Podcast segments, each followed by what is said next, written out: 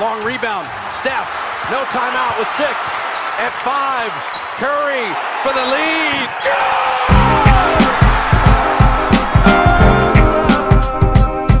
Reverse. Reverse.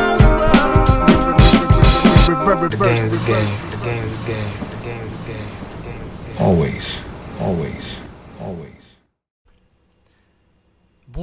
Rebonjour si vous nous avez suivis sur le CQFR ce matin. On reprend la même équipe, euh, toujours le small ball avec, euh, avec Benjamin. Euh, sauf que cette fois, c'est pour le podcast hebdomadaire dont vous avez l'habitude du lundi. Donc, comme vous l'avez vu ce matin, Théo et Antoine sont, sont en vacances. Donc, on fait ce, ce tandem small ball avec un, un sujet euh, dont, dont on avait envie de parler depuis la late session la semaine dernière, Benjamin. Euh, grâce à, à l'ami Simon Capelli-Velter qui, avait- qui nous avait trouvé ce concept de, de matabilité. Donc, Incroyable. incroyable, hein, un néologisme dont on n'a pas arrêté de parler après entre nous. euh, c'est totalement rentré dans notre vocabulaire.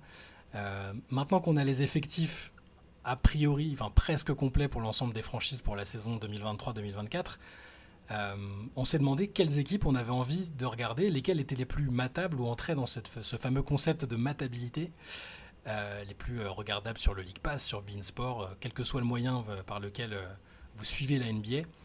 Euh, donc on, on s'est dit, tiens, est-ce qu'on est-ce qu'on n'essaierait pas de déterminer euh, l'un et l'autre quelles sont les équipes euh, les plus, euh, les plus matables, donc, en l'occurrence? Bon, vous allez vous J'adore ce mot. terme. Ouais, c'est ça, on adore, on adore ce terme. Merci encore, Simon. Va- je pense qu'il faut que tu déposes euh, au, au niveau copyright. Simon, que, que vous pouvez euh, entendre chez, chez Trash Talk ou lire chez SoFoot d'ailleurs, au passage. Euh, donc voilà, on a, on a fait quelques catégories, comme ça on s'est pas, on s'est pas concerté, hein, on s'est juste donné les catégories dans lesquelles ranger euh, éventuellement les, les équipes qu'on avait envie de regarder.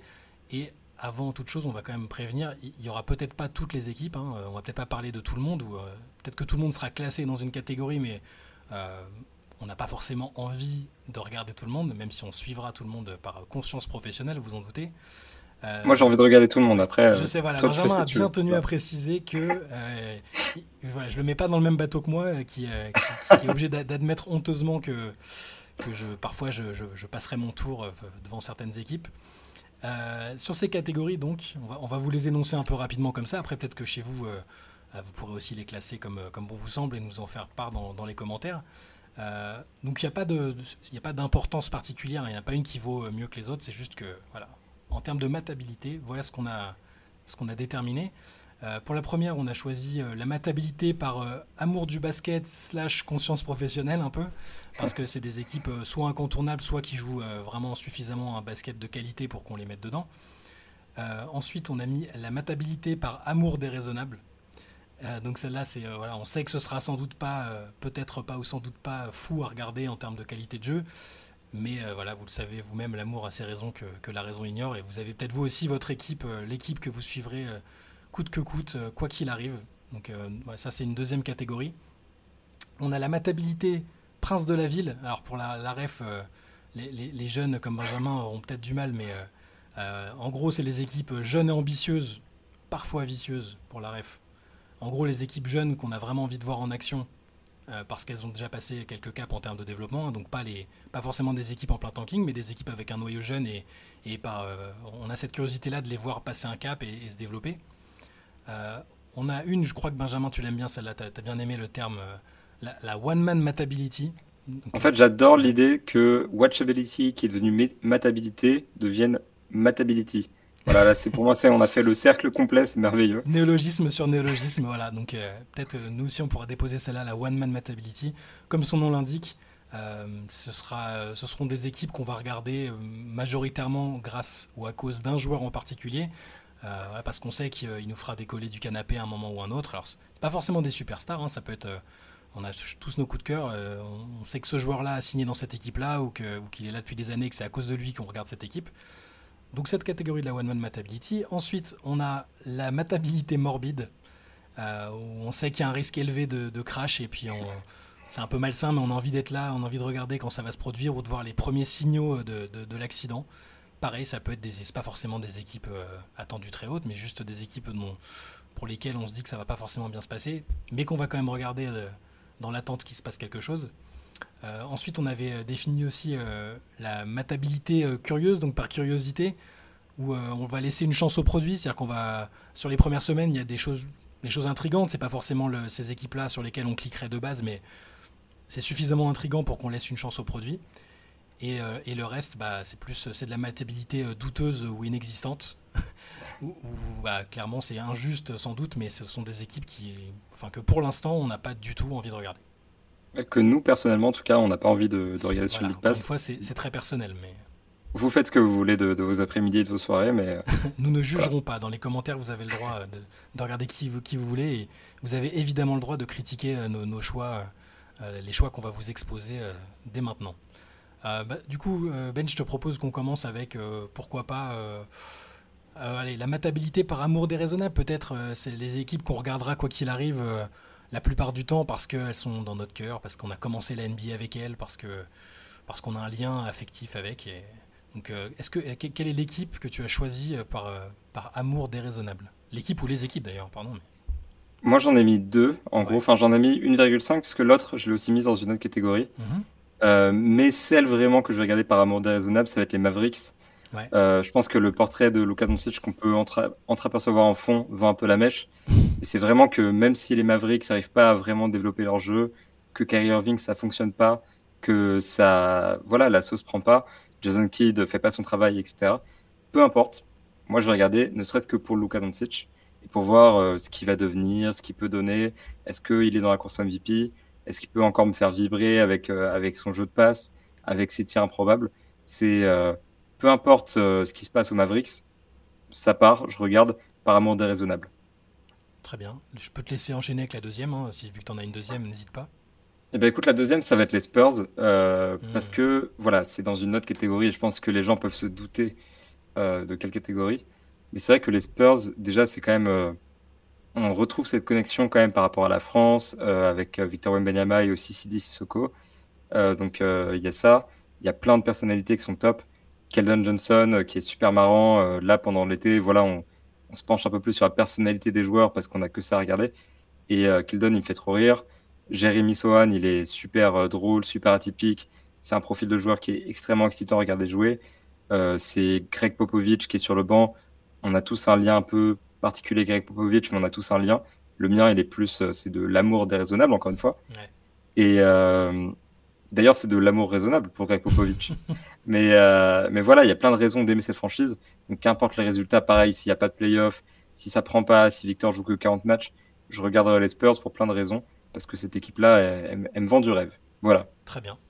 qui est-ce que tu as, toi, en, amour déraisonnable Alors, moi, c'est peut-être plus. il y a un temps où ça a été plus déraisonnable que ça, hein, euh, tu, tu, vas voir, mais. Euh, alors, les gens pensent, euh, enfin, ceux qui me connaissent un peu pensent que je vais mettre Orlando, mais ils sont pas exactement dans cette catégorie-là parce que je les ai mis ailleurs, tu verras plus tard. Mais en, temps normal, pendant des années, ça a été Orlando.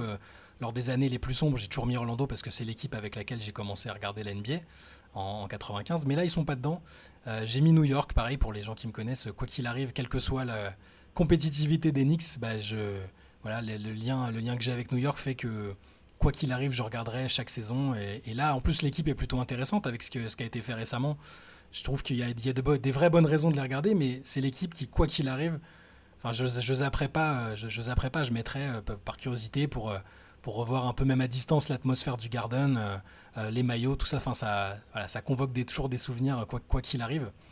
Euh, donc j'ai mis New York. Et en deuxième équipe, alors là c'est plus un amour déraisonnable récent, mais si vous, là encore une fois, si vous nous avez écouté ces derniers mois, vous savez que j'ai défendu bec et ongle ah les Memphis Grizzlies. j'ai beaucoup cru en eux, je les ai pronostiqués très très haut. Alors évidemment, j'avais aussi mis Jamorant MVP en début de saison. On a, on a, pu voir à quel point ça lui avait réussi et je pense que doit me remercier de lui avoir attiré le, mauvais œil. Euh, mais c'est, je, me suis mis à beaucoup aimer cette équipe, la, manière dont elle jouait, même le, rôle, même la cape qu'elle a un peu essayé d'endosser de, de, voilà, ce côté bad guys un peu. Euh, j'en ai pas aimé les excès, hein, pas vous mentir, hein, j'ai pas aimé comment ça s'est terminé, mais euh, quoi qu'il arrive, je vais regarder parce que je crois encore en eux, en cette base, en ce socle. Je crois même encore en Jamorant, hein, pour, pour tout vous dire. Euh, mais voilà, c'est un peu déraisonnable parce qu'on pourrait se dire, bah là, l'équipe, il n'y a plus l'effet de surprise. Au niveau, ils ont plus leur meneur. Euh, il y, a des moves qui ont été faits. Bon, c'est pas trop ce que ça va donner, mais c'est pas le marché le plus sexy, c'est pas les, les, maillots les plus sexy. Il y a des équipes, je sais qu'il y en a qui regardent des équipes juste parce qu'ils aiment bien l'habillage, l'atmosphère du stade, tout ça. Mais moi, voilà, les Grizzlies, c'est un amour entre guillemets récent et déraisonnable, et c'est pour ça que je les ai mis, je les ai mis dedans.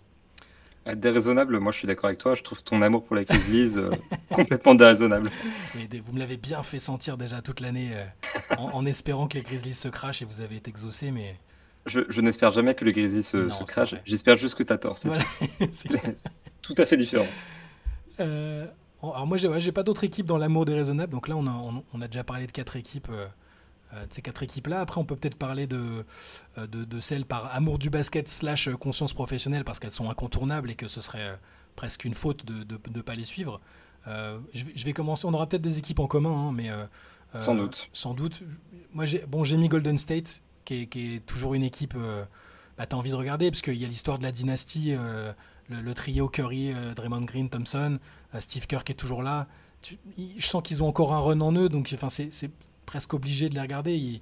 ça reste une équipe qui peut mettre beaucoup de points. Il y a les, les cartons offensifs de Curry.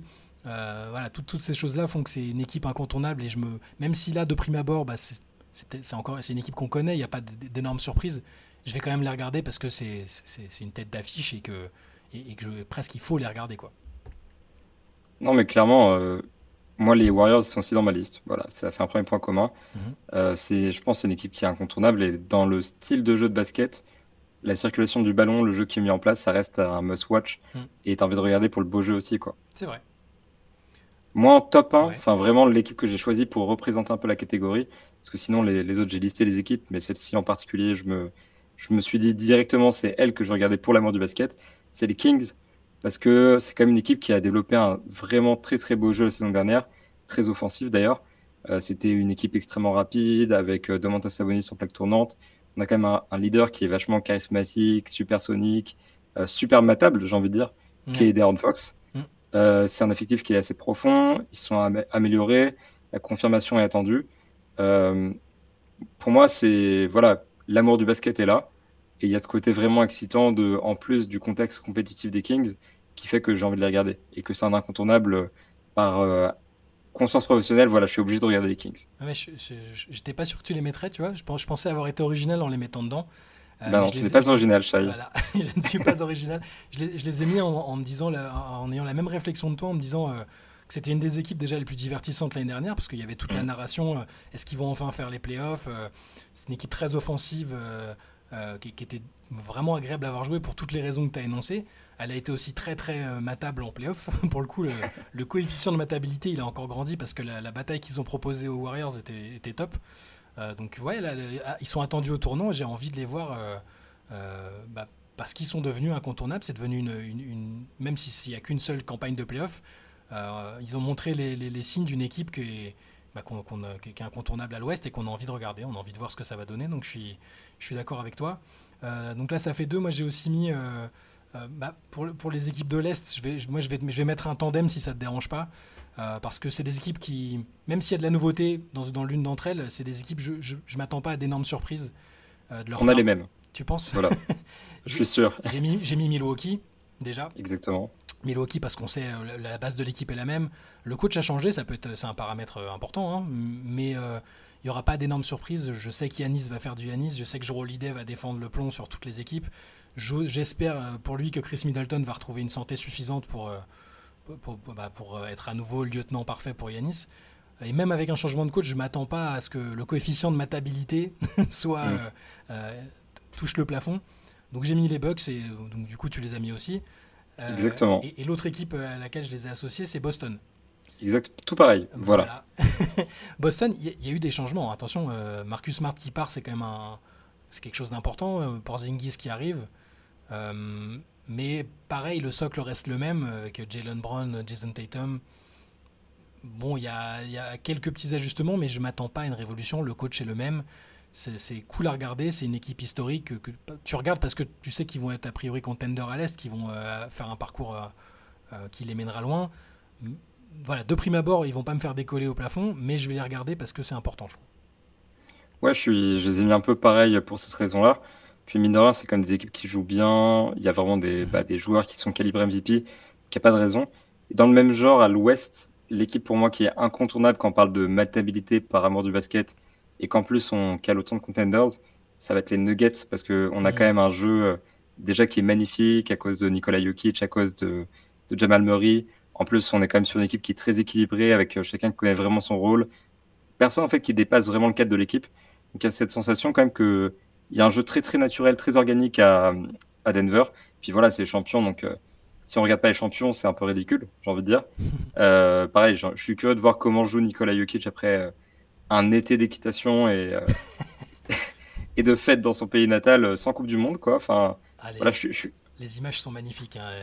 tous les jours, il y en a des nouvelles où c'est vraiment le voir, le voir célébrer une victoire au tiercé comme, comme, comme une, une victoire en finale NBA, c'est c'est assez beau quand même, il hein, faut reconnaître. Même le, le, MVP du rafting, voilà, enfin, on, a vraiment eu plein, plein de vidéos. Avec son petit salto euh, du, depuis le bateau, là, mais ouais, comment ça, il est pas athlétique? Bien sûr qu'il est athlétique.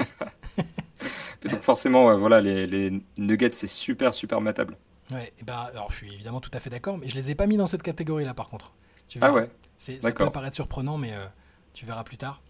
Euh, je regarde si j'en ai mis d'autres. Ouais, alors pareil pour la conscience professionnelle. Je sais que toi, tu, je, crois que quand on avait évoqué les définitions des catégories, je crois que toi, tu les as pas mis là, mais j'ai mis les Lakers.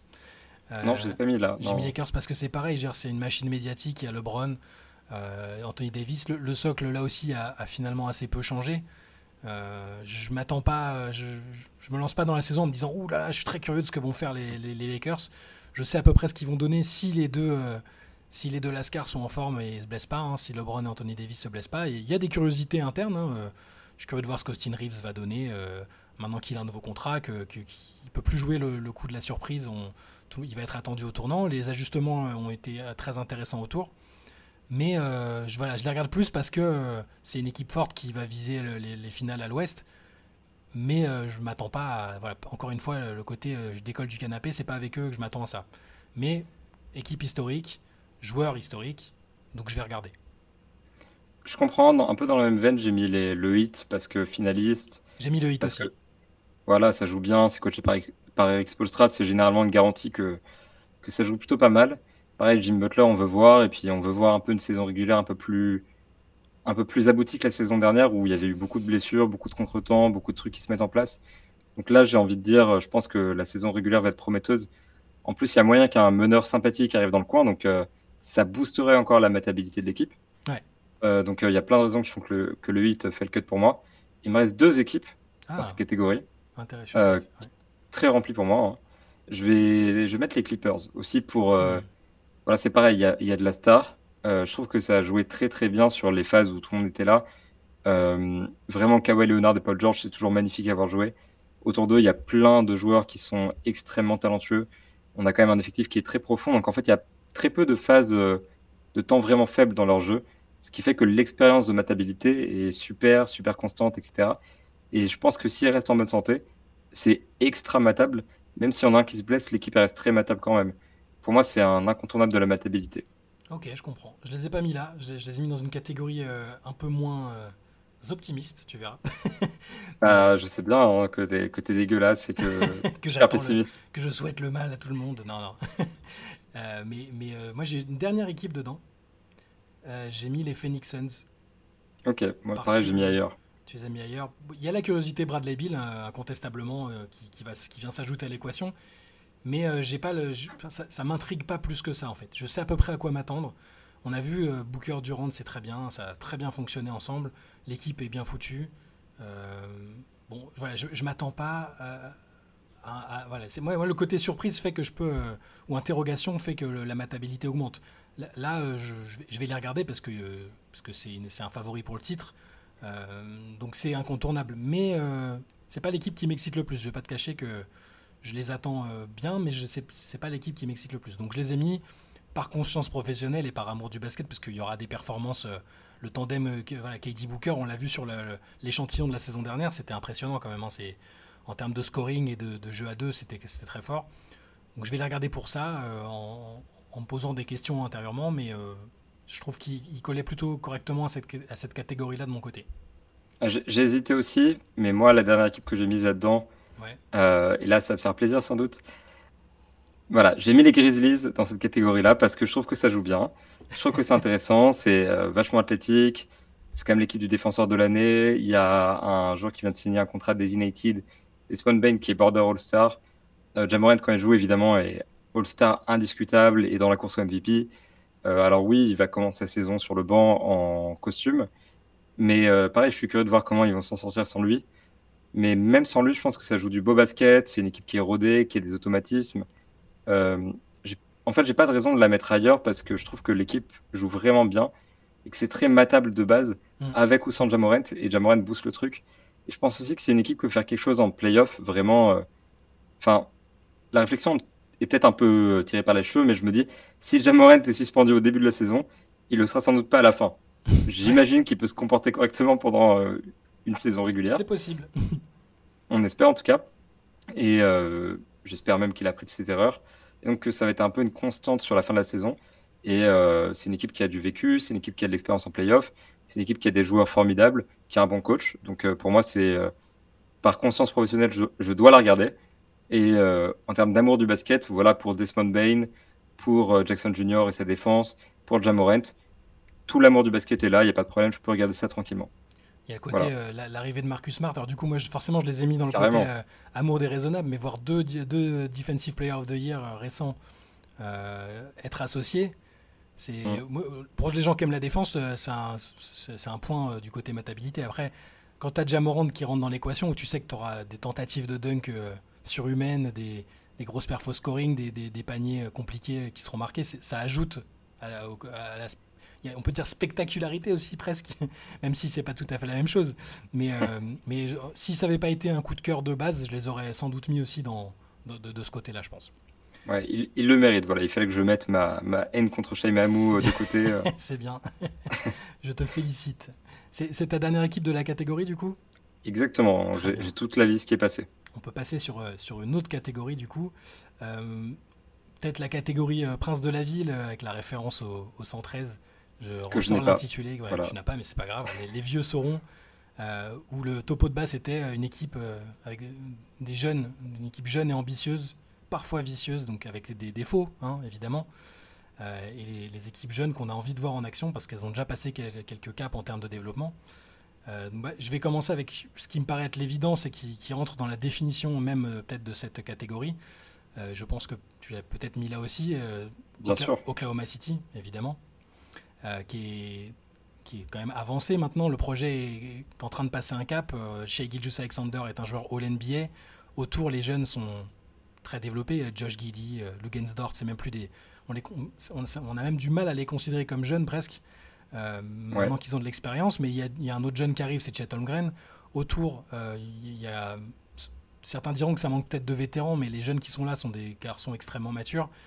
et ils ont ce côté à la fois donc, jeune et ambitieux, avec des choses à, améliorer, hein, très certainement, euh, mais aussi un style de jeu qui est divertissant, je trouve. Ça, va vite, ça cherche à, dominer l'adversaire de ce côté-là.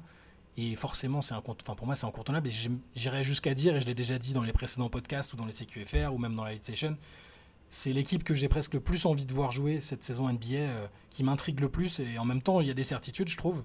Quant à chez Alexander, c'est une certitude. Tu sais le niveau que tu, le niveau du joueur que tu mets sur le parquet, du franchise player.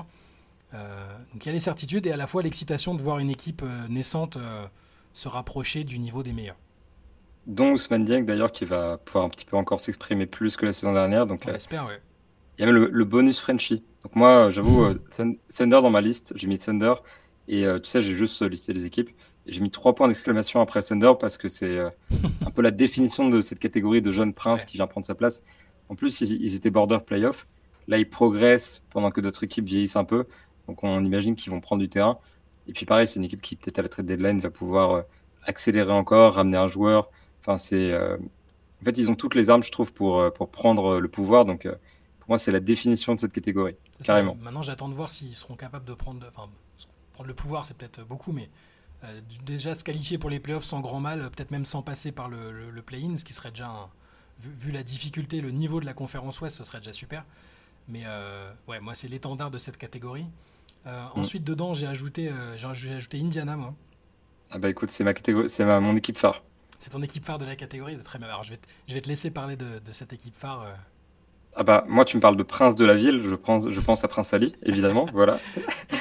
Tyrese Burton, franchement, rien que pour rien que pour lui, c'est une équipe qui est extrêmement matable déjà parce que je pense qu'on voit quand même se développer un des plus grands meneurs des dix prochaines années. J'ai vraiment confiance en lui pour devenir un, crack incroyable. Et c'est vrai qu'on a une équipe qui est vachement jeune, vachement dynamique. Là, tu parlais du, jeu du, Thunder qui était assez excitant. À Indiana, on a ça aussi avec des jeunes qui sont super athlétiques, qui sont super rapides, super intéressants. On a Ben Maturin qui a été super en début de saison l'année dernière.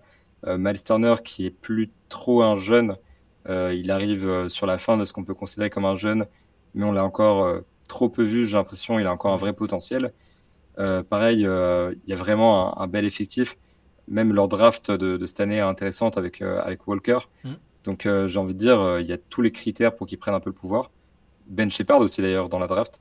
c'est vachement jeune, c'est plutôt bien coaché, je trouve. Rick Carlisle, généralement, ça fonctionne bien. Euh, et, je pense qu'ils sont prêts à, prendre à monter en puissance, peut-être prendre une place en playoff, mm. à l'Est qui est un peu plus faible. Donc euh, pour moi, c'est vraiment les, princes, Prince Ali notamment, du coup, qui vont arriver avec leurs éléphants dans la ville et qui vont prendre, euh, prendre le pouvoir. À leur échelle, bien sûr, je ne dis pas qu'ils sont contenders, mais une place en playoff, ça se tente. Ils ont l'effectif pour et ils vont le faire de manière assez excitante, je pense. Après une référence 113 Prince de la Ville, maintenant on a une référence Disney Aladdin. On ah bah, chacun sa génération. Hein. Bah, il faut savoir que Benjamin a déposé, euh, a déposé le brevet sur le surnom Prince Ali depuis, depuis un article de l'année dernière. Ah, vous pouvez retrouver les t-shirts sur princeali.fr, il n'y a pas de problème. Seulement 40 euros. Voilà. et, euh, et, je suis d'accord dans le sens aussi où, euh, avant, enfin, sur, le côté ambitieux, les Pacers, avant que Tyrese Halliburton se blesse l'année dernière, où il a manqué pas mal de matchs, j'ai pas les chiffres en tête, mais il en a manqué quelques-uns, ils étaient, c'était une des équipes surprises et on les imaginait totalement finir finir dans, dans le top euh, et, et, faire les playoffs ou au moins le play-in. Ça a chuté après euh, et on s'était dit que c'était aussi peut-être dans leur intérêt. Dans tous les cas, hein. c'était pas encore le moment pour eux de jouer les playoffs, mais tous ces jeunes joueurs euh, qui, qui sont, qui ont, des qualités diverses et variées, je pense à Andrew Nembard aussi que j'aime bien dans la rotation. Ouais, bon, c'est vraiment une des équipes qui, qui rentre dans, dans, cette catégorie. On a envie de les voir progresser, on a envie de voir Tyrese Liberton franchir encore un, un, palier. Donc tout à fait d'accord avec toi. D'ailleurs, dans les ajouts de l'été, euh, voilà, il y a, je pas de la draft, mais Obi Topin, pareil, c'est intéressant. Mmh. C'est jeune On a vu euh, Jalen Smith l'été dernier, qui est mmh. aussi assez intéressant. En fait, on a plein, plein, plein de joueurs à regarder. Et Jordan Mora qui est passé là-bas, qui, euh, qui est aussi intéressant. Enfin, c'est, je trouve l'équipe a vraiment tout ce qu'il faut. Sans oublier Bruce Brown, du coup, qui vient quand même jouer le, vétéran. Et pareil, il y a le côté un peu intriguant, je trouve, de est-ce qu'il va être à la hauteur de son contrat, qui est quand même massif et bien au-delà de ce qu'on attendait. voilà, quoi, il y a tous ces facteurs-là qui fait que c'est super, super matable, je trouve. Voilà. Je trouve Bruce Brown est un joueur matable de base. Je le trouvais matable à, Détroit, je le trouvais matable à Brooklyn.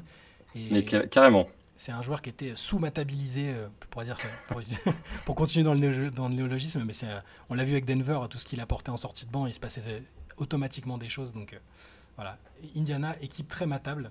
Euh, moi, j'ai ajouté, tu t'en doutes, le Orlando Magic, vu qu'ils sont pas dans l'amour déraisonnable. Euh, je les ai mis là parce que. Euh, alors, certains diront que la draft et même l'intersaison a été timide.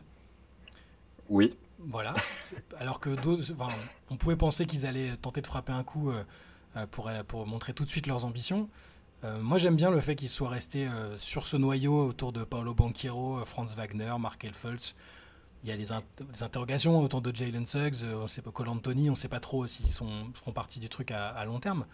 Mais Écoute, je, moi, ça reste un noyau de jeunes joueurs qui jouent bien au basket. Magic jouait bien au basket l'année dernière. Euh, je trouve que Jamal Mosley, c'est un coach qui travaille bien. Euh, donc ça, ça, me semble extrêmement matable dans le sens où Banquero euh, était pas si loin que ça du niveau qu'on attend d'un All-Star à l'Est l'année dernière.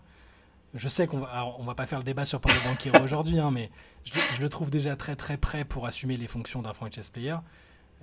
c'est une équipe qui qui à un moment sur une dynamique l'année dernière était non plus pas si loin que ça du play-in. Et je m'attends à ce qu'il passe, que grâce à ce noyau qui, qui, a commencé à se développer l'année dernière, qu'il soit ou dans le play-in ou pas très loin d'y de, être. Voilà, c'est. Je trouve comme ça matable. Je vais pas te mentir, je vais pas non plus dire que c'est pas matable. Mhm. Il y a plein de joueurs qui sont matables. Euh, Franz Wagner, Markel Fultz quand il joue au basket, c'est super cool. Paulo Banquero, voilà, moi j'ai des réserves, mais encore une fois, c'est des réserves sur un joueur que je considère quand même comme un excellent mhm. talent voilà, c'est super matable. Mais c'est vrai que moi, je les ai mis dans une autre catégorie parce que euh, je suis moins d'accord sur le côté euh, c'est du très beau jeu développé et euh, sur le côté Paolo Banquero, Border All-Star l'année dernière. Hmm. moi, je les vois un peu moins beau que ça quand même. je les ai mis ailleurs. Mais, euh, mais je comprends aussi ton point de vue de, les mettre dans cette catégorie-là. Tu, veux dire que j'aurais très bien pu les mettre euh, dans la matabilité pour, euh, par amour déraisonnable, où, je, où, je, suis aveuglé par l'amour en considérant qu'ils jouent correctement au basket et qu'ils sont prometteurs. J'ai mes propres biais, il n'y a pas de problème. Peut-être que c'est moi, peut-être que c'est moi qui les mets là parce que, enfin, qui les mets pas là parce que j'ai un biais, tu vois. C'est tout aussi possible. Hein, donc t'inquiète pas. Très bien. Fais tes trucs, pas de problème. Très bien. moi, j'ai encore, j'ai encore deux équipes dans cette catégorie. Moi, j'en ai un, deux, trois, quatre carrément. Ah ouais bah, je, te, ah je, te laisse lancer avec une ou deux équipes, alors vas-y. je suis très optimiste sur les jeunes euh, généralement. Et dans les jeunes que j'ai envie de voir, il y a Brooklyn, euh, où euh, voilà, Michael Bridges qui, qui a passé un peu ce cap de role player, dans le sens où il était un peu cantonné à un rôle défini dans lequel il était brillant, à quand même vraiment star en l'occurrence. Et je pense que c'est un mec à un profil carrément all-star. Franchise player, je sais pas, je suis curieux de voir.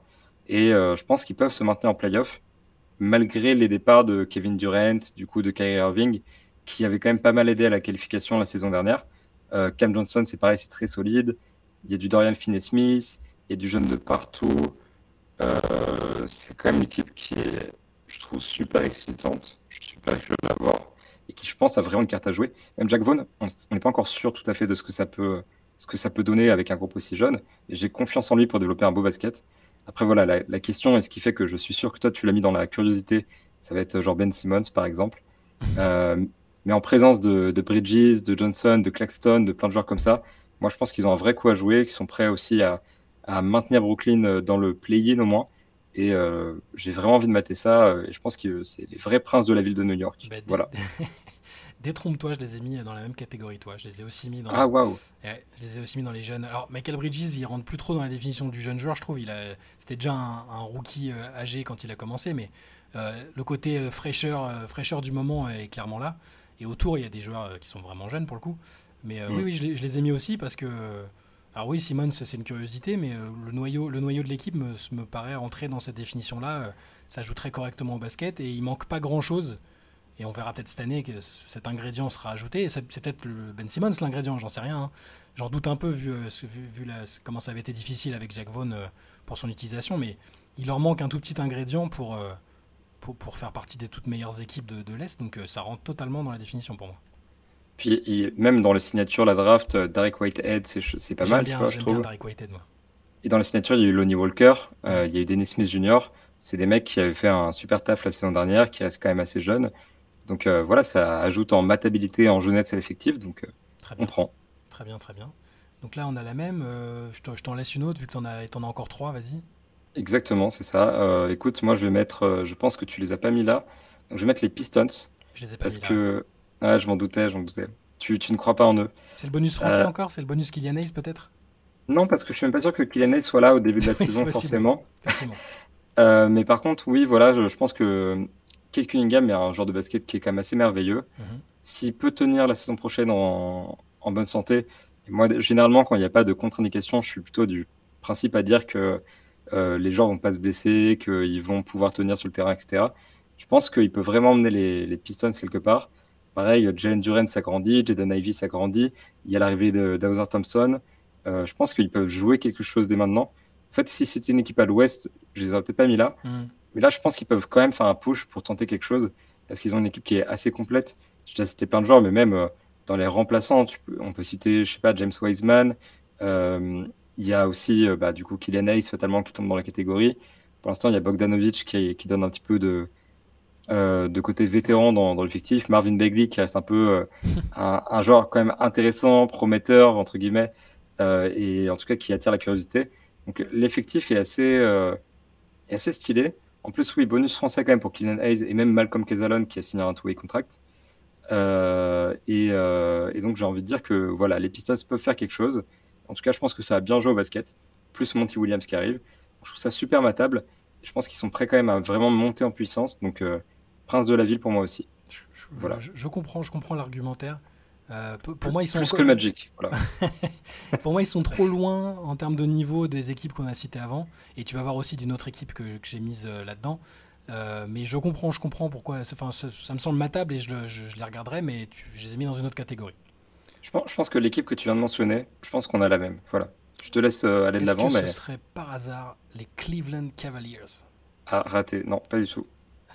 raté. Moi, j'ai mis, j'ai mis les Cavs. J'ai mis les Cavs parce que alors, c'est une équipe de premier tour de playoff. Hein, donc, euh, contrairement aux équipes euh, citées auparavant. Ouais, non, si Brooklyn, Brooklyn les a joués aussi. Brooklyn Oui. les a joués. Mais, Mais bon, dans un contexte quand même un peu particulier. Voilà. Cleveland, euh, le noyau reste jeune. C'est-à-dire que Evan Mobley, Darius Garland, bon, Donovan Mitchell n'est plus jeune, hein, mais euh, euh, même Jarrett Allen n'est pas, est pas si vieux. Il y a des, je trouve que ce, ce noyau de joueurs euh, avec Okoro, il il y, a un noyau jeune et auquel il manquait peut-être un peu d'expérience collective et même individuelle pour Mobley euh, que j'attendais vraiment au tournant l'année dernière. Et je vais l'attendre encore plus au tournant là. Et je trouve, enfin, les voir jouer, c'est une équipe que j'aime bien voir jouer, que j'aimais beaucoup voir jouer l'année dernière. Et je trouve Evan Mobley en particulier très très matable. Donovan Mitchell, dont je suis pas ultra fan de base, ça reste un joueur qui peut être spectaculaire quand tu regardes, quand tu regardes des matchs. euh, au niveau du scoring, c'est quand, même- quand même pas rien. J'adore Darius Garland. Euh, voilà, calibre All-Star et au niveau, euh, au niveau spectacle, c'est quand même pas mal aussi. Donc je les ai mis dans ces équipes euh, euh, dont le noyau est encore assez jeune et qui peuvent euh, passer un cap euh, cette année, je trouve, et qu'il faut regarder euh, parce que parce que c'est intéressant à voir. Euh, je suis curieux de voir si Bickerstaff est vraiment l'homme de la situation pour leur faire passer ce cap. J'ai l'impression que c'est peut-être euh, peut-être arrivé à ses, à ses limites là. Mais euh, voilà, je, me suis dit en les mettant que c'était une équipe qui était quand même très très haut euh, à l'Est pendant une bonne partie de la saison dernière, qui a, qui a été, qui a été victime d'un upset en playoff contre les Knicks. Donc c'est peut-être plus, déjà plus fort que toutes les autres équipes qu'on a citées là. Mais je, je- voilà, moi je les range dans cette catégorie-là euh, en développement. J'hésitais aussi. J'hésitais à les mettre dans 3-4 catégories différentes. Donc, euh, je, je comprends, c'est difficile à classer. Étant le genre difficile à classer, pareil, un peu le miroir à l'ouest. Euh, pour moi, c'est les Pelicans Mhm. qui sont quand même. Enfin, voilà, j'aurais pu les mettre dans la curiosité parce que Zion, est-ce qu'il va jouer déjà pour commencer? Première question. Euh, pareil, euh, est-ce qu'ils sont si jeunes que ça? Pour moi, en fait, il y a un noyau jeune qui fait que je les mets dans cette catégorie. Ah ouais, Parce que c'est les. En fait, ouais, c'est voilà, c'est les jeunes que j'attends euh, pour faire passer un cap. Parce que Brandon Graham, je pense, a quand même atteint à peu près son plafond, euh, qui est déjà très très bien hein, d'ailleurs. Mm. Si Jamal McCollum, c'est pareil. En fait, est-ce que Zion peut jouer? Est-ce que Herb Jones peut continuer de passer des caps? Est-ce que Trey Murphy peut continuer de passer des caps? Est-ce que la jeunesse peut vraiment euh, donner à cette équipe ce dont elle a besoin pour passer de normalement équipe de playoff, voire équipe qui a euh, embêté les Suns quand même en, en playoff en 2021-2022 et euh, est-ce qu'ils peuvent passer de, ce cap-là à une équipe qui est peut-être un contenders? Un contender, pardon, je me souviens que la saison dernière, quand il y avait tout le monde, toi, tu avais écrit un papier justement sur est-ce que les Pelicans ne seraient pas un contender? Et je suis d'accord avec toi, je pense qu'à pleine puissance, ils peuvent. Donc je les mets quand même dans cette catégorie de, de jeunes. Pour le coup, depuis le début, je dis qu'ils peuvent prendre le pouvoir. Pour le coup, c'est une équipe qui peut vraiment prendre le pouvoir et vraiment s'imposer parmi les places fortes de l'Ouest. Voilà, j'attends beaucoup les jeunes là-dessus. Euh, et j'attends vraiment à ce que, que les Pelicans passent un, un cap la saison prochaine. Et j'ai l'impression que s'ils ne le passent pas, euh, ils vont passer dans une autre catégorie, peut-être de, par exemple, la matabilité morbide, à tout hasard. Euh, parce que voilà, il y a, ça commence à traîner un petit peu. Mm. euh, et Zion est un, cas un, un peu inquiétant aussi. Donc euh, voilà, pour moi, c'est un peu c'est le moment de passer un cap vraiment cette année. C'est pour ça que je les mets aussi dans la matabilité 113, si j'ai bien la ref. C'est ça. Voilà, je maîtrise les chiffres, donc ça va. Mais, mais voilà, pour moi, pour moi c'est dans cette catégorie-là. Et puis, y a, comme je disais, il y a plein de jeunes à regarder, donc on peut se servir, il n'y a pas de Je problème. comprends l'argument aussi, je les ai pas mis là, mais vous, vous noterez que j'ai annoncé Jamorant MVP et les Pelicans Contender. On voit, on voit que ça a très très bien fonctionné. Donc ne m'écoutez pas. Euh, Après, je me, pour, m'auto-défendre un peu, euh, la saison d'avant, j'avais fait un article euh, pour dire que les Celtics euh, pouvaient aller en finale NBA alors qu'ils étaient un peu dans le marasme euh, au mois de décembre, histoire de sauver un peu ma réputation. Voilà, je ne dis pas que des âneries. Bah, même les Nuggets euh, en finale, tu avais Oui, annoncé, donc c'est il n'y a pas de problème, hein, Merci, tu- ça merci, se de rattrape. sauver, merci de sauver mon honneur. Entre deux conneries, euh, je, dis, je dis des choses pas- de temps en temps pertinentes. Euh, moi, j'ai plus d'équipe dans, les- dans, dans cette catégorie-là. Il t'en reste ou? Il m'en reste une, effectivement, euh, voilà, qui, je pense, assez attendue, en fait, c'est le Jazz, tout simplement, parce que euh, c'est une équipe qui, euh, la saison dernière, était dans la première année de son nouveau projet. Mhm. Je pense que c'est surtout dans, comme ça que j'entends jeune, en fait. Ouais. C'est-à-dire que l'équipe, euh, c'est un projet naissant, une nouvelle équipe. Il passe encore un petit peu le, le deuil de, euh, Donovan Mitchell et de Rudy Gobert, avec des jeunes, justement, qui sont tous extrêmement intéressants. Euh, donc, euh, Laurie Markkanen, évidemment, mais même euh, euh, Taylor Hendricks qui vient de drafter, Keontae George qui a fait une, su- une super, Walker super Kessler Summer ouais. League, Walker Kessler qui était carrément dans la course au, au Rookie of the Ouais. Year, Ochai Agbaji qui a pas trop joué la saison dernière, mais J'aime bien aussi. qui là. Voilà, je pense qu'il peut prendre un rôle. Enfin, il n'a pas trop joué, si quand même, mais je veux dire, il peut prendre un rôle encore plus grand la, saison prochaine. Sexton, est-ce qu'il peut confirmer un petit peu On continue de l'attendre. Voilà, est-ce qu'il peut faire quelque chose? Il y a, y, a, plein de mecs comme ça que, que j'attends. et puis même, voilà, est-ce que on peut donner un second souffle à John Collins qui reste dans la catégorie un peu, un peu jeune dans ma tête, même s'il est plus tant que ça. Il est un peu dans l'entre-deux, j'ai envie de dire. Donc euh, c'est une équipe qui est jeune, c'est une équipe qui était euh, assez compétitive toute la saison. J'ai envie de croire qu'ils peuvent encore passer un cap avec l'expérience, notamment parce que c'est un coach rookie euh, qui a fait sa deuxième saison. C'est la deuxième de Laurie Markkanen. Il y a l'ajout de John Collins, il y a une bonne draft. Est-ce qu'ils peuvent passer un cap, prendre un peu le pouvoir aussi? Moi, je les attends carrément là, donc je vais les mater pour ça. Voilà. Je, les ai presque, enfin, je, suis presque en train de regretter de ne pas les avoir mis dans cette catégorie-là après l'énonciation de tes arguments, mais je, les ai mis ailleurs, tu verras tout à l'heure. J'exclus pas si on, si, on, si on retranscrit ça par écrit de, honteusement les changer de catégorie plus tard, mais, mais ils sont, ils sont pas là pour moi. Euh, donc on a fini avec cette catégorie euh, Prince de la Ville. Tout à fait. On peut passer à la One Man Matability. Donc l'équipe qui, euh, pour toi ou pour moi, on, verra ce, ce, que chacun dira, vaut d'être regardé, d'être maté grâce à un joueur en particulier. Euh, parce qu'on sait qu'il va nous faire décoller du canapé à un moment ou un autre par des choses spectaculaires ou indifféremment hein, évidemment des résultats de son équipe, même si les deux peuvent être liés évidemment. Euh, je vais commencer parce que c'est une équipe dont on a déjà parlé parce que tu l'as classée ailleurs. Euh, et, je comprenais très bien pourquoi tu l'avais mise là et elle a tout à fait sa place. Hein. mais je vais mettre Denver parce que bon, c'est les champions et donc ils rentrent dans la catégorie de la conscience professionnelle. Il faut les mettre absolument. C'est une équipe incontournable mais pour moi, Nikola Jokic, il pourrait jouer à Cleveland, à, à n'importe quel. À, chercher le nom d'une équipe de G-League improbable pour faire un effet, mais c'est totalement raté. Les euh, Rio Valley. Euh, eh, c'est exactement celle que je cherchais parce que je, les ai, je les ai eu une fois dans, dans NBA 2K. Mon joueur avait dû euh, partir là-bas. Donc, Aux Vipers, voilà. Ouais, Rio, Grande, Rio Grande Valley Vipers. Nikola Jokic pourrait jouer n'importe où. J'aurais envie de le voir parce que je sais que c'est la garantie de, bah, les fameuses passes laser, les, passes aveugles, les angles incroyables trouvés. C'est une équipe qui est spectaculaire juste par sa simple présence, sans aucune dimension athlétique, sans, sans dribble incroyable, sans dunk, enfin sans sauter. On a, je pense que lui et moi, on a à peu près la même détente. et, c'est un joueur pour son coup d'œil, son intelligence qui est vraiment phénoménal. Et l'équipe aurait valu, aurait mérité d'être regardée, même si ça n'avait pas été les champions, même si euh, il y avait eu un autre supporting cast juste pour Nikola Jokic, donc je, les mets dans la one man matability. Je comprends ça. J'avoue que pour moi, il y a trop de trucs autour qui font que c'est trop, beau, euh, voilà. Mais je comprends ça. Et dans le même genre, tu vois, je serais euh, tenté, mais je les ai déjà mis ailleurs, de mettre les Mavericks bah, là-dedans parce que euh, voilà. Voilà, tu me tends la perche. Je les ai mis aussi. J'ai mis Luka Doncic parce que j'ai beaucoup, beaucoup de réticence sur les Mavs, sur Kyrie Irving, sur tout, tout ce qui est autour, même si je, trouve que leur intersaison a été pas si inintéressante. De, ils ont fait des choses. Mais Doncic, voilà, pour le, ce côté euh, attaquant prodige, euh, joueur qui prend énormément de plaisir sur le terrain, qui a ce sourire carnassier quand il commence à te tuer. C'est voilà, un spectacle, un, spectacle à, lui tout seul, Luka Doncic. Donc euh, il se trouve qu'il rend l'équipe aussi compétitive. C'est comme Jokic, c'est à part l'année dernière où ça a été une configuration un peu particulière, mais sinon c'est aussi, aussi la garantie de compétitivité d'avoir Luka Doncic, c'est un gagnant. Donc, euh, mais juste sur le spectacle, sur la, matabilité à proprement parler, je, mets aussi les Mavs juste pour Luka Doncic. Et ça, ça, je comprends parfaitement. Voilà, mm. je tiens à dire. Moi, dans le même genre, voilà, j'ai mis les Lakers, dans le mm. sens où ils ont quand même une équipe qui est euh, quand même assez intéressante. Voilà, il y a aussi Anthony Davis, il y a Austin Reeves, Rui Hachimura, plein de joueurs que j'ai envie de voir. Mais la raison principale pour laquelle je vais regarder, c'est quand même LeBron James, parce qu'on arrive euh, un moment, il faut se le dire, ça va être dur, mais ça va être la fin de LeBron James. C'est-à-dire que là, il va pas prendre sa retraite en 2024, mais on s'approche d'année en année de ce moment-là. Peut-être un moment, il va décliner aussi, même si on adore le vendre comme un cyborg, euh, résistant au temps, etc. Il y a un moment où ça va casser, forcément. Euh, personne n'est vraiment euh, imperméable à l'effet du temps. Donc, pour LeBron James, en fait, je vais cliquer sur les Lakers et je vais vraiment regarder en particulier parce que il faut que je savoure ce moment-là et parce que ça reste quand même le joueur le plus excitant, je trouve, de l'effectif. Euh, qui garde un jeu spectaculaire, notamment parce qu'il sacrifie un peu la défense, euh, aussi parce qu'il se convertit en, vraiment meneur-passeur depuis plusieurs saisons, qu'il fait grandir son QB basket, qu'il évolue avec son temps.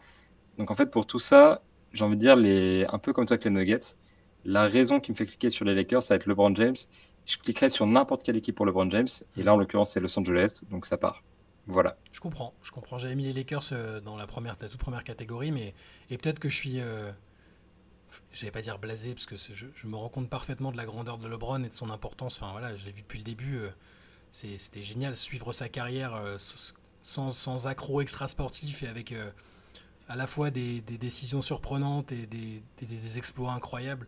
Je, je, je, clique pas automatiquement sur LeBron, voilà, pour tout dire. Je, le trouve, non, mais je, le trouve. Euh, c'est le meilleur vétéran de l'histoire de la NBA, il n'y a aucun souci. Shai, LeBron hater, donnez votre avis dans les commentaires. Pas, du tout LeBron hater, euh, justement, je, je respecte énormément tout ce qu'il fait. sa place dans les classements all-time est, est, assurée euh, très très haute. Euh, mais je enfin, c'est pas c'est pas le je cliquerai pas juste pour lui tu vois je, je cliquerai sur les Lakers parce que j'ai envie de voir si cette grosse machine médiatique et, et avec une fanbase toujours importante bah, va, va, y arriver parce qu'il y a des attentes obligatoires pour les Lakers hein. Mais pas juste je cliquerai pas juste pour LeBron ça m'est arrivé par le passé le LeBron euh, de 25 28 ans 30 ans presque même tu savais que c'était la garantie de, de perf euh, juste invraisemblable et athlétiquement surhumaine Là, c'est son, son cerveau qui, le fait fonctionner et qui, fait qu'il est, encore, euh, qu'il est encore phénoménal et qu'on n'a jamais vu un joueur de cet âge-là avec autant de kilomètres au compteur euh, être aussi fort. Mais euh, bon, de toute façon, c'est pas un débat sur LeBron, il y en aura d'autres hein, sur sa longévité, sa, sa, grandeur. Clairement. Mais voilà, contrairement à toi, c'est pas, je cliquerai pas juste pour LeBron. je comprends ça. Je, je, en revanche, je cliquerai. alors, une équipe dont on a aussi parlé tout à, tout à l'heure, toi, tu l'as mis dans, le, dans la matabilité par amour déraisonnable. Euh, moi, je vais regarder San Antonio pour Victor Wembanyama, tout simplement. Je, l'ai aussi mise là-dedans parce que je. Je comprends. Voilà. C'est quand même pour ça. Bien sûr. Mais euh, alors, il y a plein de choses euh, sur les Spurs intéressantes. On a aussi envie de voir, ça peut être une équipe avec le, un noyau jeune qui se développe et tout ça. Ils peuvent rentrer dans plusieurs catégories de matabilité, je trouve. Il y a très bonne raison de regarder les Spurs, mais je pense que du point de vue français, et même pas que français, on a tous envie de voir ce que va donner Victor Wembanyama, s'il va répondre aux attentes, à la hype incroyable et inédite qu'il a, euh, qu'il a autour de lui. Donc euh, voilà, je pense que si, si, là tu me dis, ah bah Wembanyama s'est blessé en pré-saison euh, ou après trois matchs et il est plus là jusqu'à la saison prochaine, je pense pas que je vais regarder les Spurs. Ou très très ah, peu. Non mais c'est une franchise que j'aime bien. Popovic, c'est un, il est incroyable. Enfin, il y a plein de bonnes raisons d'apprécier les Spurs, mais par contre de les regarder, de cliquer sur le League Pass pour les regarder, s'il n'y a pas Wembanyama, je clique pas, je pense. Et la saison dernière, même si à chaque fois que je les ai regardés, je les ai trouvés intéressants, j'ai pas eu le réflexe de cliquer sur eux, j'ai pas eu l'envie de cliquer sur eux, tu vois. Donc, Je t'avoue, euh, j'ai beaucoup aimé justement l'année dernière, c'est mhm. pour ça aussi que je les ai mis dans Amour déraisonnable. Je comprends. Bah, et puis il y a l'histoire autour de San Antonio, les Français, on... on a tous, je pense, les trois quarts des Français, des fans français ont, ont de l'affection pour San Antonio parce que, parce que Tony Parker, parce que c'est l'équipe, euh, ça a été une dynastie, et voilà, c'est comme. Euh, c'est tout à fait légitime. Moi, je, dis juste que pour l'instant, c'est surtout Mbanyama qui va me faire cliquer et le reste, j'attends de voir. Voilà. Pour la petite teinte, moi perso, mon attachement à San Antonio, c'est plus Kawhi Leonard que Tony Parker parce que je suis arrivé plus tard fatalement. Hmm. Et euh, voilà quoi, Kawhi, c'est un mec euh, qui m'a fait vraiment kiffer aussi. Euh, dans, dans, le même genre que les Spurs, vraiment pour les mêmes raisons, j'ai mis les Wizards aussi parce que en fait, j'ai quasiment aucune raison de regarder les Wizards concrètement, mais j'ai quand même envie pour regarder Bilal Koulibaly, qui quand même est un ah. crack français qu'on attend assez fort. Et pareil, en termes de matabilité, Bilal Koulibaly, c'est très très matable. Tu l'as pas mal suivi, tu l'as pas mal suivi l'année dernière aussi, donc tu étais peut-être plus au fait que, moi. Moi, j'ai bien beaucoup aimé sa Summer League. Et, ah bah, hein. j'avoue que j'avais, j'ai surtout vu des highlights euh, plus que des matchs entiers de lui euh, la, saison dernière, du coup. Bah, en termes de matabilité, c'est beaucoup de. Quand même, on s'attend à beaucoup de dunks, beaucoup de contres, mm. un jeu athlétique intéressant. Pareil, il y, y, a le côté un peu euh, diamant brut, comment est-ce qu'ils vont réussir à le développer. Je suis quand même curieux de voir ce que Jordan Poole va faire à, Washington parce que là, c'est presque de la matabilité morbide ou je sais pas trop. Enfin, en fait, j'ai du mal à mettre un mot dessus parce que je, ne sais pas ce que je pense de Jordan Poole. Mais c'est un peu. Jordan Poole, c'est le joueur de Schrödinger. Tu vois, je vais regarder, je sais pas encore ce que c'est, mais je vais ouvrir la boîte et je vais regarder et savoir si c'est un bon joueur de basket ou un mauvais joueur de basket. euh, mais Bilal Koulibaly, voilà, je vais regarder pour lui les Wizards. Je sais qu'il va rendre l'équipe matable quand il va jouer sur le terrain. Et, euh, et, du coup, bah voilà quoi, je vais, je vais manquer assez peu de matchs des Wizards parce que je vais voir tous les matchs de Bilal Koulibaly. Et pour le coup, si Bilal Koulibaly se blesse, euh, tu peux être sûr que je ne cliquerai pas sur, le, sur les Wizards sur le League Pass. Ça rentre totalement dans la définition. Et, euh, alors moi, j'aurais, en fait, au final, j'aurais pu mettre ça aussi dans l'amour déraisonnable parce que j'ai aucune affection pour les Wizards ni pour ah la ville de Washington qui, j'y suis allé trois ou quatre fois et j'ai pas, franchement pas kiffé à chaque fois. Ouais. Mais euh, par contre, j'ai cet amour euh, peut-être déraisonnable. Je le trouve pas déraisonnable parce que je, crois encore en lui. pour Denis Avdia, évidemment, si vous nous suivez, vous savez à quel point j'adore Denis Avdia et, et, depuis le début, je pense qu'il est fait pour jouer à un très haut niveau en NBA. Pour l'instant, on l'a vu avoir de bonnes séquences, avoir un rôle intéressant aux Wizards, mais pas encore celui auquel je pense qu'il peut prétendre. Euh, et, là, cette saison en particulier, je me dis que c'est le moment où euh, c'est une équipe qui se reconstruit, c'est le moment de trouver les joueurs autour desquels tu vas, tu vas poursuivre, vu qu'il n'y a plus Bradley Bill. Et c'est un joueur que j'adore regarder dans tous les cas. Je trouve que c'est un playmaker formidable, que c'est un excellent défenseur, il a du flair. ça, ça, termine parce qu'on a à la base, on parlait pas de DNFDIA, mais tu as quand même réussi à glisser, à faire ton petit euh, speech mais parce, que, mais, parce que je les ai mis dans la, dans la j'ai mis les Wizards dans la one man matability, c'est pour ça. Ah carrément, ah d'accord. Voilà, c'est pour ça que je te disais ça. C'est pas gratuitement, je peux très bien faire du lobby pour Denis sans aucun souci euh, à n'importe quel moment, mais là, là c'est juste que je les ai classés dans la one man matability euh, pas pour sa présence, parce que je vais voir une affiche n'importe quoi Washington Charlotte qui est pas très alléchante sur le papier. Je vais me dire allez, allons voir si Denis Avdia est en route pour le trône. Euh, j'exagère, mais, en tout cas, voilà, c'est un choix très personnel, mais c'est les joueurs, un des joueurs qui font que je, vais mettre un match de son équipe euh, euh, plutôt que le contraire. Voilà. Là où je trouve son amour de Denis Avdia déraisonnable, c'est pas dans le fait de l'aimer, parce que je l'apprécie beaucoup aussi, c'est la proportion en fait que je trouve dingue. Mais il faut, il faut, il faut rappeler aux gens. Tu vois, il faut, il faut s'engager, tu vois, il faut, faut investir dans un joueur pour que après on dise pas juste ah ouais il est arrivé après coup, tu vois. Hmm, c'est vrai, c'est vrai. Non, non, je, voilà, c'est pour ça que je dis aussi que c'est un amour déraisonnable, car euh, un peu trop passionnel, voilà. Clairement. Euh, est-ce que j'en ai un autre, moi, là-dedans? Je crois que c'est tout euh, de mon côté pour les One Man Matability. Est-ce que tu en as d'autres? Il m'en manque plus qu'un parce que je sais pas où mettre cette équipe. j'ai mis les Hornets parce que, enfin, en réalité, je pense que je, cliquerais quand même, même s'il n'y avait pas le joueur en question, mhm. pour voir Brandon Miller et parce que c'est un projet jeune, etc. malgré tout, la raison 85%, je veux dire, de la raison pour laquelle je clique sur les Hornets, c'est la Melo Ball. Parce que malgré tout, ça reste un joueur qui est extrêmement prometteur. Euh, jusqu'où il peut aller, ça j'ai envie de le savoir. Mhm. Euh, en termes de matabilité, c'est très haut, ça va vite, ça va dans tous les sens.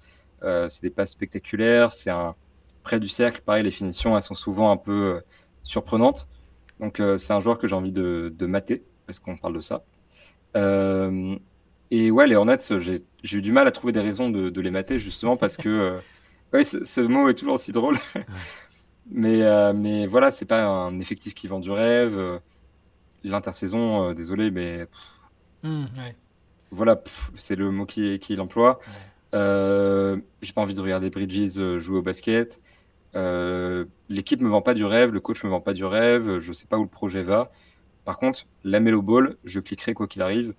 Brandon Miller sans doute un peu, mais la Melo Ball en particulier, je vais cliquer et je vais regarder les matchs Hornets pour lui et pour quasiment aucune autre raison. Je comprends. Je les ai pas mis là, mais je, encore une fois, effectivement, c'est un joueur spectaculaire et ça, ça s'entend tout à fait. Euh, on va passer à une autre catégorie. La plus que deux. Hein. Ouais, plus que deux. Euh, la matabilité morbide. Carrément. J'en ai assez peu, mais je sais que toi, t'en as beaucoup. Là, je, me suis, je me suis un peu raisonné. Euh. D'accord. Après, tu, dis deux catégories, mais il y a aussi euh, celle où euh, la matabilité inexistante. Euh.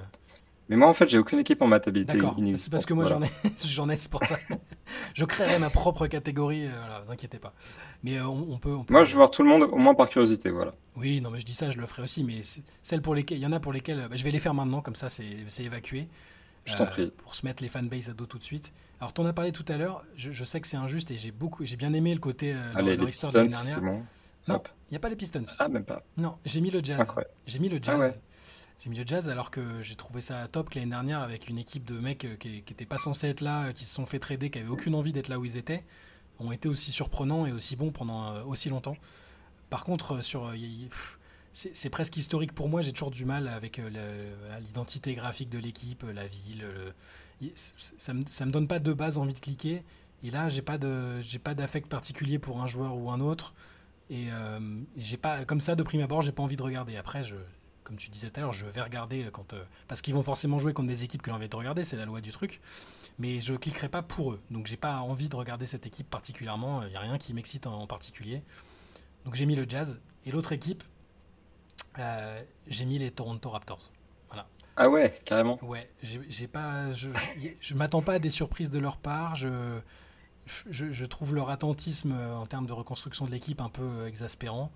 Euh, par contre, il y a des joueurs que j'aime bien dans l'équipe. J'aime beaucoup Pascal Siakam, ça c'est, n'y a aucun souci. Mais autour, ça me, ça me vend pas du rêve, comme tu disais tout à l'heure pour certaines équipes. Toronto me vend pas du rêve. C'est une équipe qui a été championne là il y a pas longtemps, avec là aussi une belle histoire, mais il n'y a, y a, rien qui m'emballe, qui me fait dire Ah tiens, je vais aller voir ce que devient Oji Anunobi ou, ou ce que donne euh, Scotty Barnes. Il y en a plein qui. Je, là, c'est vraiment un truc personnel, hein, mais je, ça, Moi, je, ça me fait cliquer, moi, ça, en tout je Comprends, eh mais je comprends tout à fait. Euh, mais voilà, pour l'instant, là, à ce stade-là, j'ai pas envie de, il me, me donne pas envie de cliquer, donc euh, matabilité inexistante de mon point de vue. Je répète, c'est très personnel et vous avez tout à fait le droit de trouver que Toronto sera l'équipe la plus divertissante et intrigante de la ligue. Voilà, c'est les, deux, les deux que j'ai vraiment. J'ai un côté un peu déraisonnable avec Toronto aussi parce que c'est une équipe que j'aimais beaucoup au début. Donc, euh, ouais, je comprends aussi. Il y a plein de. Il y a ça aussi, voilà. Enfin, ça, ça va dans les deux sens. En tout cas. C'est pour ça que ce qu'on affirme là, c'est pas des, pas de la vérité générale, ça reste du euh, truc perso. Surtout quand on parle de matabilité, euh, j'adore les j'adore les stats, mais c'est pas encore très quantifiable. Voilà. c'est vrai que tu peux pas trop mettre les stats en. Il n'y a, a, pas de coefficient de matabilité, quoi. J'aimerais bien en vrai, mais euh, un jour on arrivera. Tu pourrais nous préparer ça. quand, la science sera suffisamment développée, on, arrivera à faire ça. voilà. Euh, donc cette catégorie est évacuée parce que c'est les deux seuls que j'ai vraiment pas envie de regarder. Euh, la, fameuse matabilité morbide où on sait qu'il y a un risque élevé de crash, que ce soit pour une équipe moyenne ou un contender, et qu'on veut être là quand ça se produit, on veut regarder ces matchs-là et, que c'est un peu, comment dire, Ouais, morbide, hein, c'est le terme. ouais, non, c'est ça. Je me souviens, il y avait une exposition dans Paris une fois avec euh, où l'œuvre principale c'était une vache découpée en deux qui était dans du verre. Et euh, en fait, les gens venaient pour voir euh, ce que ça donnait, un peu par fascination morbide. Hmm. Je veux dire, c'est un peu ça en fait ce qui se passe. tu sais que ça va être un peu gore, un peu voilà, mais tu peux pas détourner le regard. Comme, je trouve que c'est ça la définition. C'est comme sur l'autoroute quand il y a un accident et qu'il y a 15 voitures qui, freinent juste pour regarder si elles n'ont pas un bout de sang, du sang à voir. quoi. Ah ouais. Tu vois, tu vois un peu l'analogie bancale, la voilà. Donc cette fameuse... Ouais, vas-y. Non, j'allais dire, c'est pas plus bancal que ma vache découpée en deux, donc euh, ça va quoi. Cette fameuse matabilité morbide, donc. Euh, j'ai mis, pour commencer, histoire qu'on nous dise bien qu'on est des haters de cette franchise, ou que je suis un hater de cette franchise. Ils sont là aussi, voilà. je préfère annoncer. C'est bien comme ça, tu me laisses pas tout seul dans le bateau des supposés haters de cette franchise. Mais ça va avec la, dans la continuité des doutes que j'ai émis et qu'on a globalement émis sur eux. J'ai mis les Sixers. J'ai mis les Sixers parce que euh, c'est une équipe qui a le MVP quand même. Hein. C'est une équipe qui, est en théorie tout à fait matable. Joel Embiid est un joueur matable. James Harden, c'est discutable en termes de qualité de matabilité, enfin de matabilité parce que parce que son style de jeu ne plaît pas forcément à tout le monde. Moi, je suis pas fan, mais par contre, je reconnais que c'est un joueur absolument phénoménal et que ça a été et que c'est encore un joueur très très fort. Mmh. Euh, mais malheureusement, je sens que ça a atteint ses limites. J'ai aussi dans l'idée que Joel Embiid, au bout d'un moment, va finir par demander son trade. Je me trompe peut-être et, finalement, j'espère me tromper parce que je suis un, partisan euh, de la fidélité pour les franchises NBA. Et si tu me dis aujourd'hui, euh, si tu signes en bas, Joel Embiid fait toute sa carrière à Philadelphie et gagne un titre, je, suis tout à fait d'accord et je serais très heureux. J'ai juste l'impression que c'est pas le cas et j'ai l'impression que ça, ça va malheureusement euh, mal se terminer euh, dans ce sens-là. Et donc je les ai mis. Je vais regarder quand même parce que c'est Philadelphie, que c'est Embiid, que c'est Harden s'il est toujours là, et que c'est une franchise euh, historique. Mais je pense que ça va mal se terminer, donc je vais aussi regarder pour ça. Bah, moi en fait c'est vraiment ma vache coupée en deux justement ou ma voiture accidentée. C'est James Harden parce que c'est quand même, il veut partir. Hmm. Il se sent pas bien dans la franchise, il veut partir parce qu'il a l'impression qu'il n'est pas pris au sérieux qu'il n'est pas respecté par le front office, donc il n'a pas envie de jouer. Donc euh, déjà, est-ce qu'on va avoir un truc vraiment où il va traîner des pieds euh, euh, dans le jeu? Enfin, pour moi, c'est pas viable de jouer, de vraiment essayer de développer une équipe compétitive autour d'un mec qui a pas envie de jouer dans cette équipe. Donc pour moi, ça va être vraiment chaud. Et même le remplaçant, en fait, on est sur un marché qui est tellement saturé. Il y a très peu d'équipes qui peuvent se positionner. Damon Lillard, c'est la cible prioritaire. Les Sixers, ils veulent un joueur compétitif en échange. En fait, c'est euh, trop spécifique et je pense qu'ils ne trouveront pas. Donc, que ce soit James Harden ou que ce soit un remplaçant, je pense que l'équipe va perdre en, capacité. Et Joel Embiid, qui est dans son prime, qui est le MVP, lui, il veut jouer le titre et c'est normal. Hmm. Et pareil, à côté, tu as l'extension de TS Maxi qui traîne aussi euh, euh, de son côté. Il y, a des... il y a eu un manque de profondeur l'année dernière qui n'a pas été adressé pendant l'intersaison. Donc, en fait, il y a ce côté un petit peu où, OK, il y a un nouveau coach, je suis curieux, mais il y a aussi des inquiétudes. Donc, est-ce que s'il rate, pour moi, ça va vraiment être dramatique? Parce que euh, ça va être dur de se relever du départ de James Harden parce qu'il y a un manque de ressources. Donc, en fait, on arrive peut-être sur la fin du projet Et c'est là où vraiment la patience de Joel Embiid notamment va être éprouvée, comme tu dis, est-ce qu'il va demander son transfert Je vais regarder en me disant, je vois pas comment ça peut bien finir. Hmm. Et si ça finit bien, c'est top, hein, tant mieux pour eux, mais je vois pas comment ça pourrait bien finir. Mais je vais quand même regarder parce que c'est l'équipe du MVP, Joel Embiid me fascine, c'est une équipe qui joue bien au basket normalement, il y a un nouveau coach. Et d'un côté, j'ai l'impression qu'ils sont condamnés, quoi. Donc, euh, matabilité morbide, ça rentre dedans. Très bien. On est d'accord là-dessus. Euh, une équipe que toi, tu as classée dans une autre catégorie et que moi, j'ai mise euh, ici, j'ai mis les Los Angeles Clippers. Ah, carrément. Ouais, parce que je, suis extrêmement pessimiste pour eux depuis pas mal de temps. Je, considère que bah, le, cette fameuse fin de projet, fin de cycle que tu évoquais pour les Sixers, j'ai l'impression qu'on est là aussi, hein, parce que Paul George et Kawhi euh, bah, n'ont malheureusement pas réussi à faire vraiment de campagne de playoff ensemble et à jouer assez longtemps ensemble pour que ça, ça débouche sur quelque chose. Il euh, y, a des choses intéressantes. Moi, j'ai beaucoup aimé la résurrection de Russell Westbrook. Et comme tu le disais tout à l'heure, quand Paul George et euh, Kawhi Leonard jouent, c'est très très intéressant à voir. C'est des joueurs phénoménaux. J'aime bien Tyron Lue. Il y a plein de choses que j'aime bien. Sauf que je suis tellement persuadé malheureusement que c'est voué à l'échec et que et qu'on risque encore d'avoir des phases où on se demande si Kawhi euh, va revenir, si, euh, si euh, il est en accord en termes de décision avec le staff médical, si Paul George va pas lui aussi se faire un pépin. Je, vais regarder en, espérant que ça fonctionne, parce que, parce que je veux toujours, je suis comme toi, hein, je c'est pas parce que je mets des équipes là dans ces trucs là que j'ai envie que ça marche pas. J'ai envie, j'aimerais que ça marche, mais je suis ultra sceptique et je vais regarder avec comme idée dans la tête qu'il y a un moment ça va pas le faire et qui ils vont devoir prendre la décision de faire quelque chose à ce sujet parce qu'ils ont une nouvelle salle qu'il faut que ça, comme on en a parlé euh, la dernière fois, il faut que ça, faut arriver dans cette nouvelle salle avec euh, quelque chose à vendre aux gens pour qu'ils viennent parce que si tu viens, euh, si, les Clippers, ça doit être l'équipe de Norman Powell et Terrence Mann, c'est compliqué. Donc je vais regarder en me disant, hum, est-ce qu'ils vont tenir le choc? Est-ce que quand ils seront pas là, ça va, ça va fonctionner? Est-ce qu'ils seront assez forts pour être classés assez haut, pour être compétitifs en play Enfin, il y a plein de choses où je vais regarder, pour le coup, mais en me disant avec cette idée derrière la tête que ça ne va pas le faire. Quoi. De toute façon, je comprends parce que pour moi, il y a deux visions des Clippers possibles. Soit c'est la catégorie que j'avais évoquée de l'amour du jeu et du côté un peu professionnel. Est-ce qu'on croit et on est optimiste? Soit tu es pessimiste et c'est morbide et il n'y a pas d'entre-deux en fait. Parce que tout dépend de la santé de Kawhi Leonard et de, Paul George. S'il se casse, bah, c'est morbide et s'il ne se casse pas, euh, c'est l'idylle euh, tant attendue. Donc, euh, il n'y a vraiment pas d'entre deux. Donc, c'est l'un ou l'autre. Ceux qui voient le verre à moitié plein et ceux qui voient le, verre à moitié vide, finalement. Comme moi, c'est ça. c'est ça, exactement. Et euh, bah, moi, un petit peu dans le, dans le même genre, enfin, pas tout à fait, mais dans le côté un peu voué à l'échec, et on les regarde se débattre un peu, j'ai les Bulls. Je les ai mis aussi. Où, bah voilà, les Bulls, ils me donnent les boules parce que c'est c'est quand même un truc où tu as l'impression qu'il y a des joueurs très très talentueux. Ouais. On l'adore évidemment, ça, ça, fait du très beau basket. Zach Lavine, c'est une star. Euh, Nikola Vucevic est un super pivot euh, qui pourrait sans doute euh, jouer un rôle important dans une, dans une équipe très compétitive. Il y a les armes, mais l'impression que ça clique pas déjà, que l'effectif est pas assez équilibré, qu'il manque clairement quelque chose, que ces joueurs-là sont pas compatibles et que aucun d'entre eux est un vrai franchise player qui permet vraiment d'aller bah, chercher quelque chose concrètement. Donc, euh, l'impression que c'est voué à l'échec, à jouer le milieu de tableau, et que cette équipe-là, elle ne peut qu'exploser.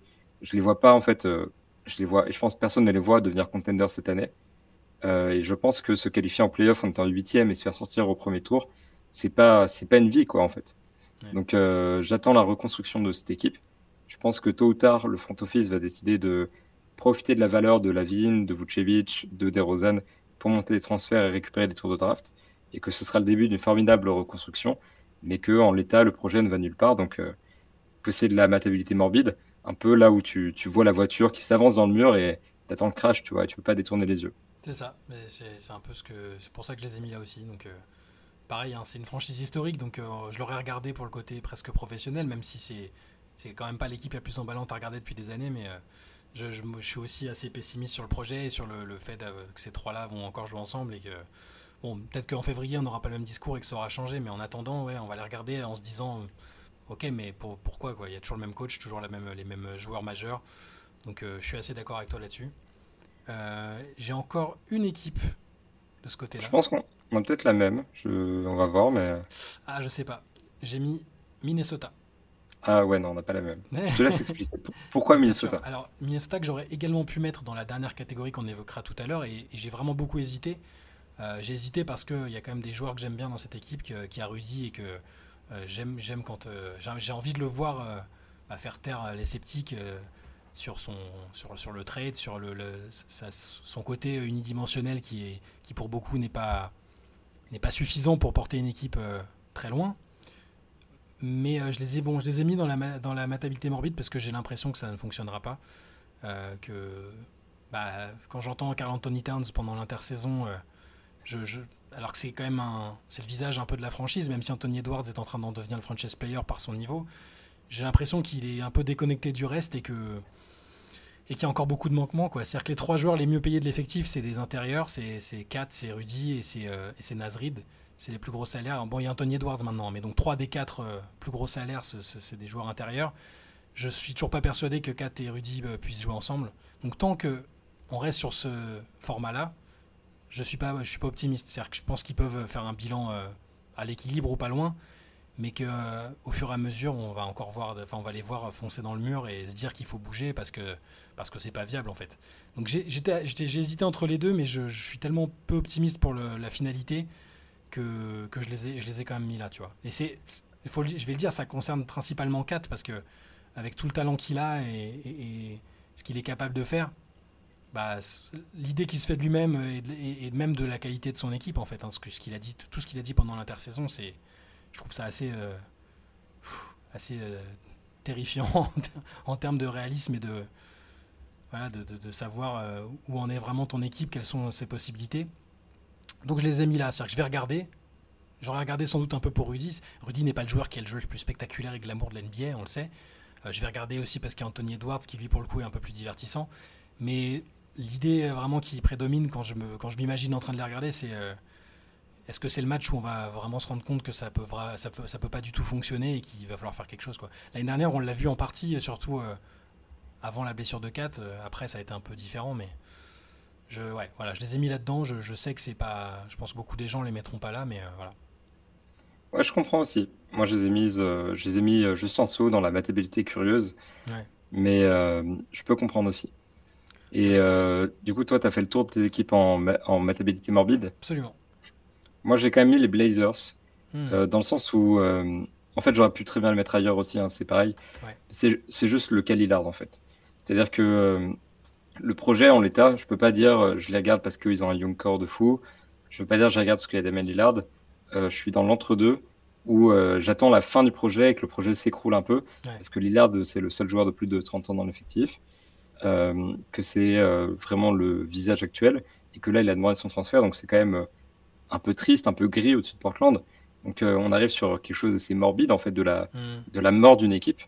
maintenant je pense qu'une fois passé ce cap de morbidité en ce qui concerne spécifiquement le, transfert de Damien Lillard, on aura quand même une formidable reconstruction qui passera dans le côté peut-être même matabilité par amour déraisonnable parce que j'adore Scott Anderson et que Ryan Rupert pareil j'y crois. Euh, mais au moins en matabilité curieuse parce qu'il y a un young core qui est très intéressant. Mais là, actuellement, tant que Lillard est là, pour moi, c'est de la matabilité morbide et c'est une équipe qui, qu'on attend voir se déliter.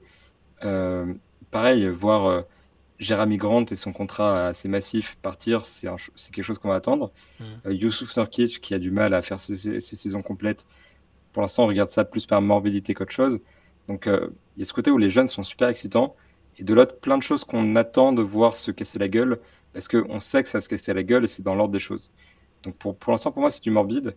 Mais voilà, c'est euh, qui deviendra papillon. je comprends.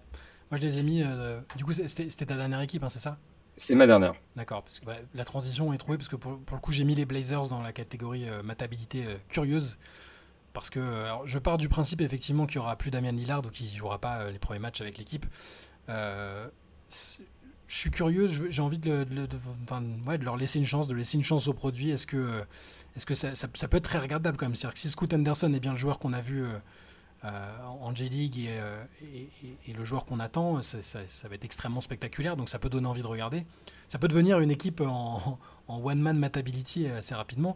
Mais il y a aussi Shadon Sharp, dont tu sais que tu vas décoller du canapé une fois ou deux pendant les matchs parce qu'il fait des choses invraisemblables en termes de détente avec ses dunks. Euh, et, euh, bon, j'ai un petit fait pour Jeremy Grant depuis des années, c'est un des joueurs que je préfère en NBA, donc il y, a toujours des choses qui me feront les regarder. Et, le côté euh, Scoot Anderson, est-ce que c'est vraiment le gars qui peut être à la tête du, projet de reconstruction? C'est ce qui fait que je, suis curieux et que je les ai mis dans cette catégorie-là en fait. Je comprends. J'hésitais aussi. et je pense sans, le dossier Lillard, ça aurait été dans les, dans les curieux. Ouais. Et je vais enchaîner avec des équipes que toi tu avais classées ailleurs, juste pour parce qu'on va pas on va pas s'étendre dessus, mais j'ai mis les Pistons pareil parce que euh, ils étaient un peu à, mi-chemin euh, avec la catégorie euh, Prince de la ville, le jeune noyau qui, se développe et qui est intéressant, parce que je les trouve là aussi trop loin peut-être de, des équipes qu'on a mises dans cette catégorie.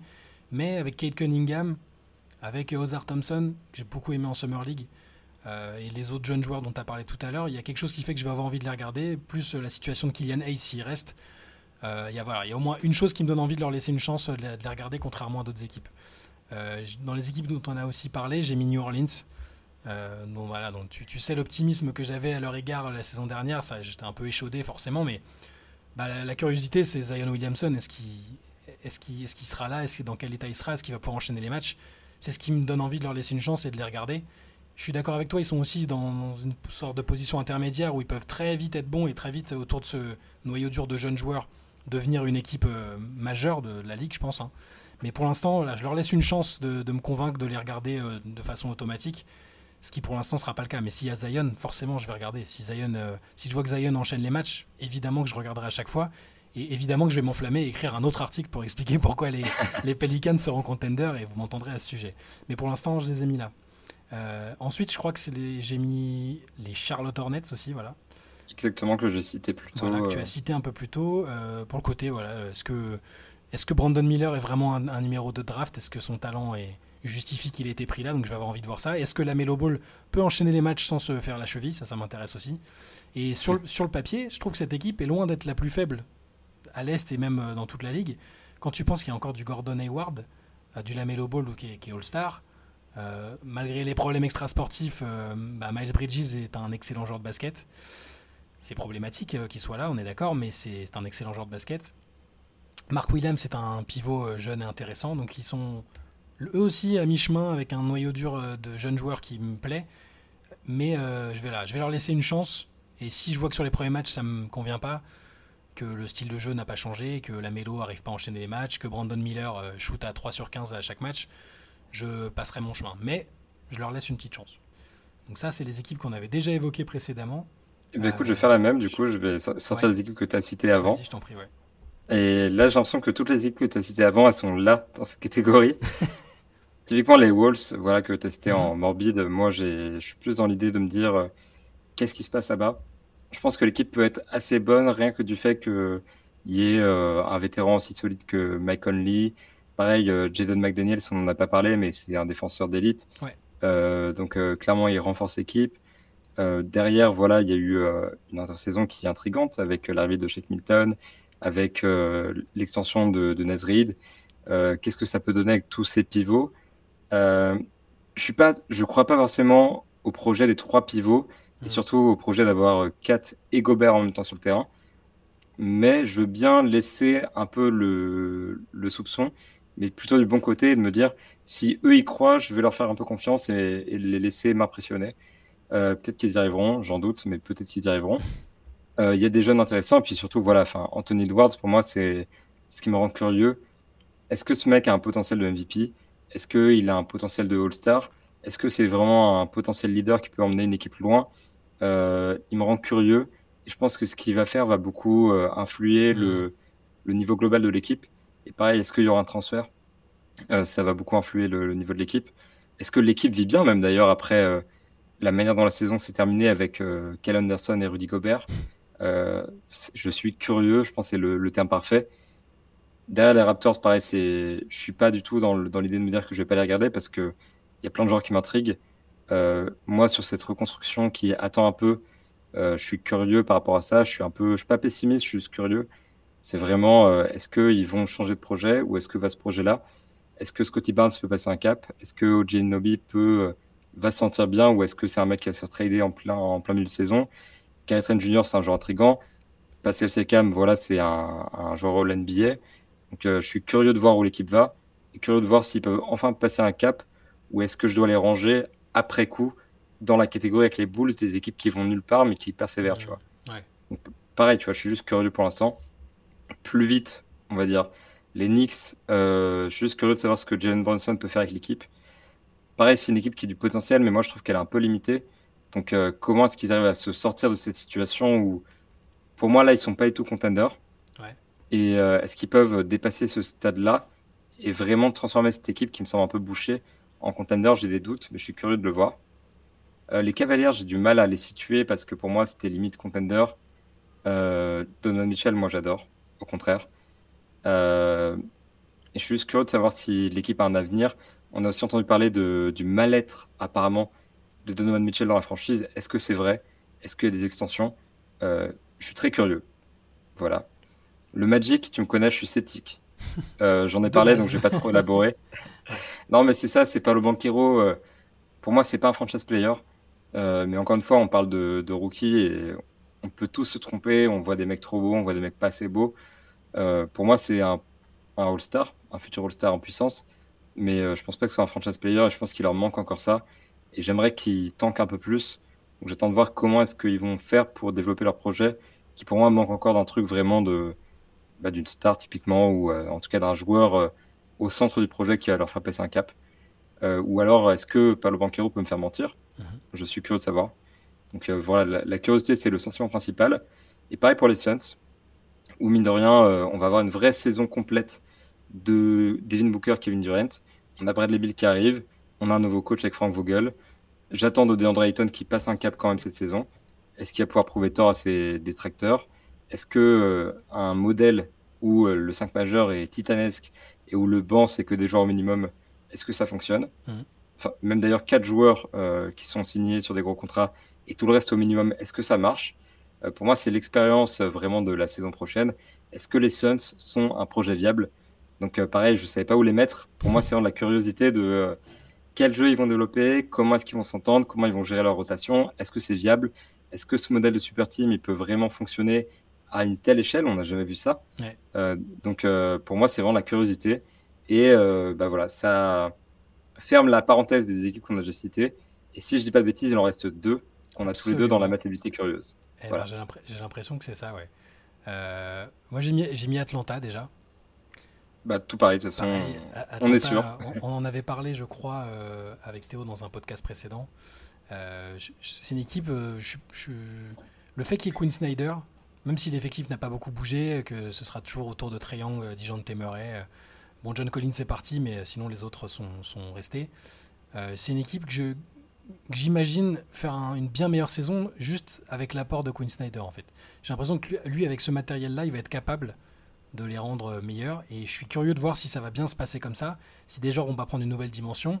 Je suis curieux de voir si Trey Young va être à nouveau, euh, alors détesté, le terme est un peu fort, mais pas forcément en très très bon terme avec euh, à la fois le front office, bon, le coaching staff, ça s'est plutôt bien passé avec Snyder sur la première, euh, le premier échantillon, et ses coéquipiers, parce que ce qui se disait, c'est que les coéquipiers aimaient pas trop la manière dont il, dont il était leader, et c'est peut-être même l'inverse, dont il n'était pas assez leader je suis curieux de plein de choses à Atlanta et, euh, j'ai envie de leur, laisser la chance de me convaincre qu'ils peuvent être une équipe, euh, une bonne équipe à l'est et qu'avec ce noyau-là, euh, avec peut-être la montée en responsabilité de joueurs comme Okongu par exemple, peut, avec cette équipe-là, ils peuvent, ils peuvent être peut-être top 5, top 6 à l'est et, et montrer qu'ils vont dans la bonne direction, ce qui ce était plus du tout le cas la, saison dernière, où ça aurait très bien pu être une équipe qu'on mettait dans la, dans la matabilité morbide, qui était vouée à l'échec et qui dont on attendait simplement qu'il y ait un trade, que ce soit, euh, que ce soit de Treyang ou de quelqu'un d'autre. Donc euh, voilà, moi je les ai mis dans ces, ces équipes euh, curiosité. Bah, pareil, en fait, c'est. Je trouve qu'il y a eu un recrutement intéressant avec des, avec des vieux, pour vraiment dire les termes. Patty Mills, Wes Matthews, est-ce qu'ils peuvent un peu encadrer ce truc? Enfin, en fait, je trouve que c'est une édition positive qui vient s'ajouter à celle de Queen Snyder, qui apporte vraiment de la maturité au projet. Donc, est-ce que l'équipe peut devenir plus mature avec ces ajouts-là, et en particulier évidemment à Queen Snyder? Draft intéressante avec Kobe Buffkin. Euh, et derrière ça, oui, moi, ma question très spécifique, c'est est-ce que Trey Young va jouer sans ballon? Et est-ce qu'il va se donner plus en défense maintenant qu'il est censé avoir moins de responsabilités offensives? Euh, Pour moi, ça va vraiment être la clé de la saison des Hawks. Et euh, je pense que ça va déterminer s'ils sont une équipe de play-in, une équipe de play-off, voire une équipe qui peut, comme quand elle avait explosé, viser une finale de conférence, voire une finale NBA s'ils nous surprennent. Donc, est-ce que tu as un peu curiosité par rapport à ça? Au-delà de ça, j'ai quand même, euh, pareil, euh, est-ce que les jeunes, avec des guillemets, DeAndre Hunter, Sadiq Bey, Onika Kongwu, même Edgy Griffin qui est intéressant. Est-ce qu'ils peuvent aussi apporter quelque chose d'intéressant? Je, pense que, je pense que oui, et je suis curieux de voir ce qu'ils peuvent apporter. Donc en fait, il y a plein de... Je suis assez curieux parce que cette équipe est très prometteuse et j'ai l'impression que juste elle jouait pas de la bonne manière avant. Donc, C'est ce que je me dis aussi en fait, c'est pour ça que je les ai mis là. Par contre, si je vois que ça va, ça fonctionne pas, que c'est c'est poussif et, pas très divertissant, je vais rapidement ne plus cliquer dessus. Il faut que je, il faut le reconnaître. Hein. je vais, je, je, je, mettrai pas Atlanta en priorité par rapport à d'autres équipes si je vois que c'est, que, enfin, que c'est pas très efficace ou que c'est pas sympa à regarder parce que c'est une équipe qui théoriquement peut être sympa à regarder avec les joueurs qui a. Je veux dire, Young a plein de défauts, mais c'est un joueur qui, qui, peut te mettre le feu dans un match, euh, qui, a, la personnalité pour mettre le feu dans un match.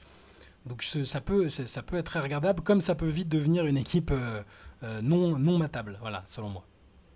Non, je suis assez d'accord avec ça. S'il n'y a pas plus de mouvement de balle, et si Young passe pas un peu un cap en termes de maturité, justement, je pense que ça peut vite devenir un peu, un peu, surtout frustrant parce que le potentiel est là. Donc le fait qu'il fasse pas les bonnes choses, je trouve que c'est ça qui est très très frustrant. Donc euh, ouais, il y a beaucoup de questions et on attend vraiment la réponse. Pour moi, la curiosité, Atlanta, ça colle parfaitement. Et donc dernière équipe pour finir, on a, il me semble qu'on a fait les 29. On espère n'avoir oublié personne. Hein. Euh, normalement, c'est bon. Normalement, c'est bon. Euh, dernière équipe qui est pas si simple, je trouve, à classer dans ce, dans ce ranking là de matabilité, c'est les Houston Rockets. Parce que ils peuvent rentrer dans pas mal de catégories. C'est-à-dire qu'ils ont un, un, jeune noyau dur qui peut leur permettre de, euh, qui peut nous inciter à dire, bah, il leur manque pas grand-chose et avec ce noyau dur qui se développe, ils peuvent vite, plus les vétérans qu'ils ont recrutés, ils peuvent vite être performants. Et donc ça, c'est intéressant à suivre. Ils peuvent être dans la matabilité morbide parce que ça pourrait mal se passer avec les caractères qu'il y a. Dylan Brooks qui vient d'arriver, Fred Van Vliet qui se retrouve euh, euh, dans une équipe avec plein de jeunes dont on ne sait pas si elle sera compétitive. Plus euh, bah, les égaux des jeunes qui cherchent un peu leur place, Jalen Green, Kevin Porter, Jabari Smith, Amen Thompson qui arrivent. Il y a plein de choses qui peuvent faire dire que ça va mal se passer. Mais moi, il y a ce côté il y a ce scénario où ça peut se passer correctement qui fait que j'ai envie de les voir. J'ai envie de voir ce qui va se passer et je suis pas sûr que ce soit que l'issue soit morbide justement. C'est pour ça que je, tout, est possible et tout est ouvert avec cette équipe. Et c'est le fait que je sois pas sûr de ce qui va lui arriver me fait dire que je cliquerai dessus euh, dès, les premiers, dès les premiers matchs en fait. Bah, carrément, je suis d'accord. Et de manière générale, les équipes de jeunes sont souvent quand même des équipes qui attisent la curiosité. Et euh, déjà, il y a une draft intéressante. Mmh. Amen Thompson, effectivement, et Cam Whitmore qui, euh, qui sont deux ajouts super intéressants. Jabari Smith Jr. est extrêmement jeune. Il faut se dire que Amen Thompson est, est plus vieux, si je ne dis pas de bêtises, que lui. Donc euh, ça remet aussi un peu en perspective la chose. C'est un mec qui est vraiment vraiment jeune et qui a un potentiel défensif qui est incroyable. Donc je suis curieux par rapport à ça. Pareil ensuite en termes de potentiel offensif, euh, Jalen Green où est-ce que ça va? Kevin Porter Jr. est-ce que c'est viable dans cette équipe? Euh, Dylan Brooks est-ce qu'il peut se racheter? Fred Van Vliet à quel point il peut contribuer au projet Est-ce que ça va pas le ralentir? Jock Landal est-ce qu'il mérite son contrat? Je pense que oui. Et est-ce que je peux continuer de voir ce joueur assez intrigant un peu progresser? Et puis la grande question quand même euh, par rapport aux jeunes, est-ce qui va rester, qui va partir? Jason Tate, euh, Tari Eason, c'est des joueurs qui sont super intéressants, mais au bout d'un moment, il faut faire des choix, donc euh, bah, c'est top.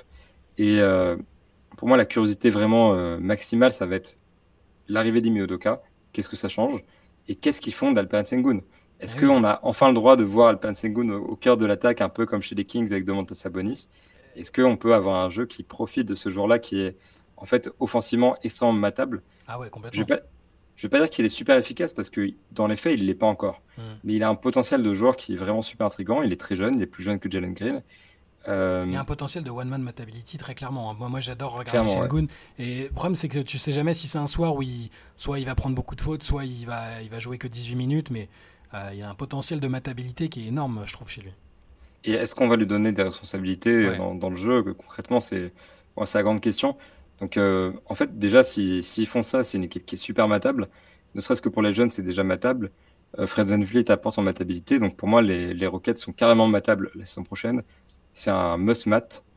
Euh, mais euh, très bon. non, mais oui, c'est. Les, les, termes sont compliqués avec ce, avec ce néologisme. Mais concrètement, ouais, je trouve que c'est une équipe qui est super matable. Et il y a tellement de points d'interrogation et tellement de réponses à obtenir que c'est vraiment, je vais les regarder à fond et avec une curiosité vraiment, enfin, vraiment la curiosité, c'est le terme aussi parce que je suis intrigué par cette équipe plus que convaincu. Ouais, c'est ça. Bah, je, pense qu'on est un peu, on est un peu pareil là-dessus. on, a fait le tour des 30 équipes, Ben, hein, ça a été fastidieux, mais on n'était même pas sûr de parler de tout le monde. Hein. On s'était dit, euh, s'il y a des équipes sur lesquelles on ne sait pas quoi dire, euh, on dira rien. Ah, on s'était aussi dit, si ça fait moins d'une heure, c'est pas grave. Bon, là, on, bah, est sûr. Là, on a fait format presque late session, hein, on va pas vous. J'espère que ce sera assez digeste pour vous et que vous serez en mesure de nous donner un peu les équipes que vous avez le plus envie de regarder la saison prochaine, que ce soit sur League Pass ou sur Beatsport ou n'importe quel autre moyen. Euh, on, va en rester là du coup, on espère que ce, petit exercice vous aura plu. Euh, tous les matins, de toute façon, vous pouvez nous retrouver euh, dans le CQFR pour parler de l'actualité. demain soir, mardi soir, vous aurez droit à la late session, normalement. donc soyez, soyez au rendez-vous, nous serons là. et d'ici là, passez une excellente fin de journée. Salut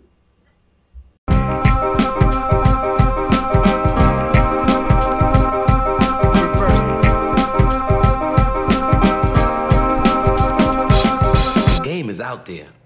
And it's either play or get played.